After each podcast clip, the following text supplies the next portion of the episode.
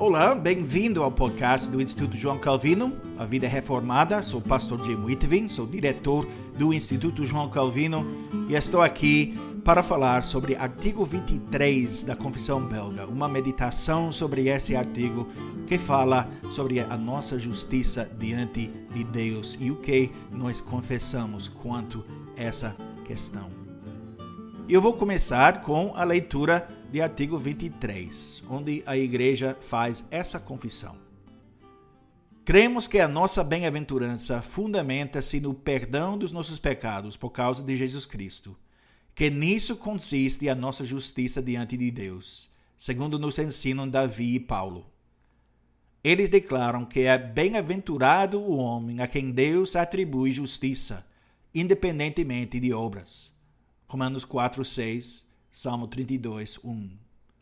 O apóstolo também diz que somos justificados gratuitamente por sua graça, mediante a redenção que há em Cristo Jesus. Romanos 3, 24. Portanto, sempre nos apegamos a esse fundamento firme. Damos toda a glória a Deus, humilhamos-nos diante dele e reconhecemos aquilo que realmente somos. Nada temos que reivindicar por causa de nós mesmos, nem por mérito nosso, mas dependemos e descansamos somente na obediência de Jesus Cristo crucificado. Esta obediência é nossa quando cremos nele. Ela é o suficiente para cobrir todas as nossas iniquidades e nos conceder a ousadia de nos aproximarmos de Deus, livrando as nossas consciências de temor, terror e assombro, de modo a não seguirmos o exemplo do nosso primeiro pai, Adão, que trêmulo tentou se esconder e se cobrir de folhas de figueira. Certamente que seríamos consumidos se tivéssemos que aparecer diante de Deus confiados em nós mesmos, por pouco que fosse, ou em qualquer outra criatura.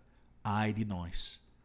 Por isso, todos devem dizer com Davi: Ó Senhor, não entres em juízo com o teu servo, porque à tua vista não há justo nenhum vivente. Salmo 143, versículo 2. Às vezes, os cristãos acreditam que a pregação deve levar eles a se sentir mal consigo mesmo. Quando você sai da igreja, não pode dizer que ouviu uma mensagem poderosa e fiel, a menos que deixe o prédio da igreja com a sensação de ter sido agredido, machucado, batido espiritualmente. Sabemos que os falsos mestres se tornam populares pregando uma mensagem não bíblica que ensina as pessoas a se sentirem bem consigo mesmas. Mas a resposta a essa tendência pode ser um movimento para o outro extremo. Então, alguns cristãos desenvolvem a ideia de que um sermão realmente bom é um sermão que faz você se sentir como se seria bom sair da igreja de joelhos, sem olhar nos olhos dos outros, porque você se sente tão mal sobre seu estado espiritual.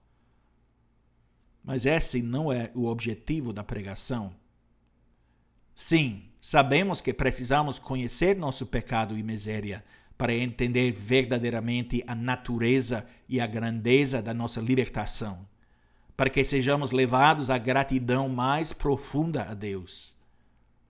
A mensagem do Evangelho tem o objetivo de nos levar a Cristo, para fora de nós mesmos, não para manter o foco em nós mesmos. E é isso que os escritores do Novo Testamento fazem. Em Filipenses 3, 13 e 14, o apóstolo Paulo diz isso. Irmãos, quanto a mim, não julgo havê-lo alcançado, mas uma coisa faço, esquecendo-me das coisas que para trás ficam e avançando para as que diante de mim estão. Prossigo para o alvo, para o prêmio da soberana vocação de Deus em Cristo Jesus. Paulo reconhece suas deficiências, mas também a nova posição em que foi colocado em Cristo. E é isso que o motiva a continuar. E porque Cristo Jesus nos fez sua possessão, nós podemos, como Paulo, contar todo o resto como lixo em comparação com a grandeza superior de pertencer a Ele. Encontramos a mesma mensagem em toda a Escritura. Os escritores das Escrituras nos lembram quem somos em Cristo e depois nos chamam a fazer todos os esforços com base naquilo que nos tornamos já pela graça de Deus. Podemos crescer a serviço de Deus com uma consciência livre de medo, terror e pavor. Não precisamos e nunca devemos estar em constante dúvida sobre se somos salvos ou não, ou se somos realmente cristãos ou não. Não precisamos nos perguntar constantemente se nossos pecados foram perdoados ou não.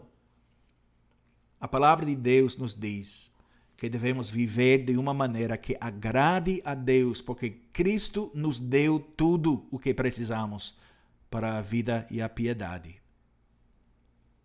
E quando procuramos fazer isso, viver de uma maneira que agrade a Deus, podemos chegar a Ele com ousadia, em total confiança. Não por quem somos, mas por quem Cristo é. Por causa do que Ele é para nós por causa de quem somos nele. E é isso que deve nos motivar a nos dedicar a Deus, a abandonar o pecado, a nos arrepender e a nos voltar para Deus. É tudo sobre Cristo.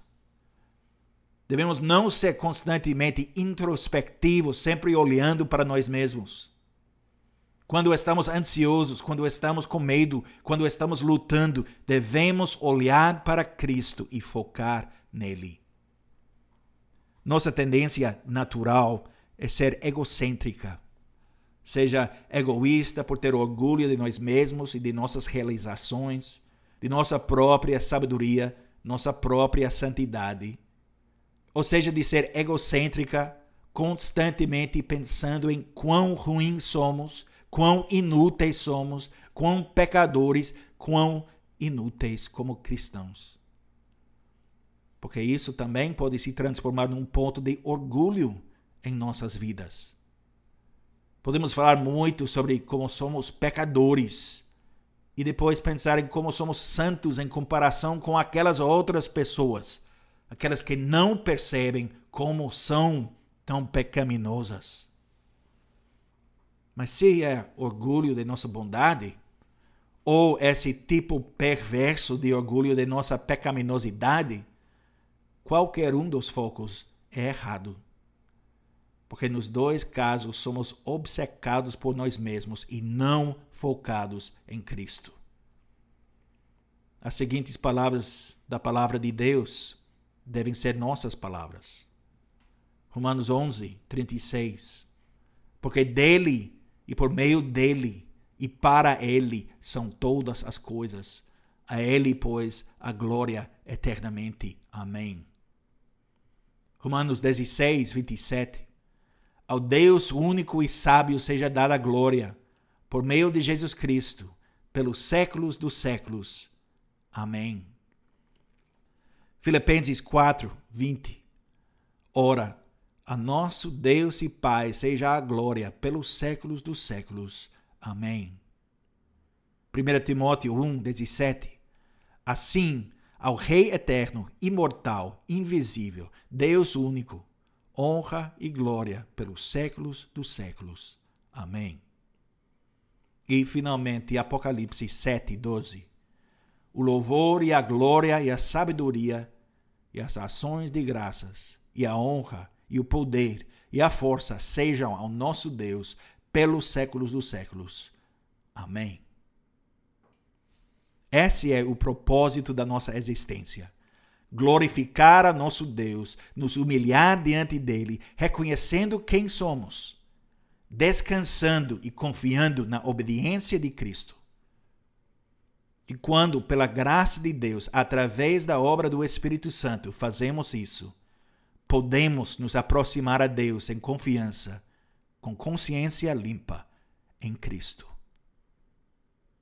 Tendo, pois, a Jesus, o Filho de Deus, como grande sumo sacerdote, que penetrou os céus, conservemos firmes a nossa confissão. Acheguemo-nos, portanto, confiadamente junto ao trono da graça, a fim de recebermos misericórdia e acharmos graça para socorro em ocasião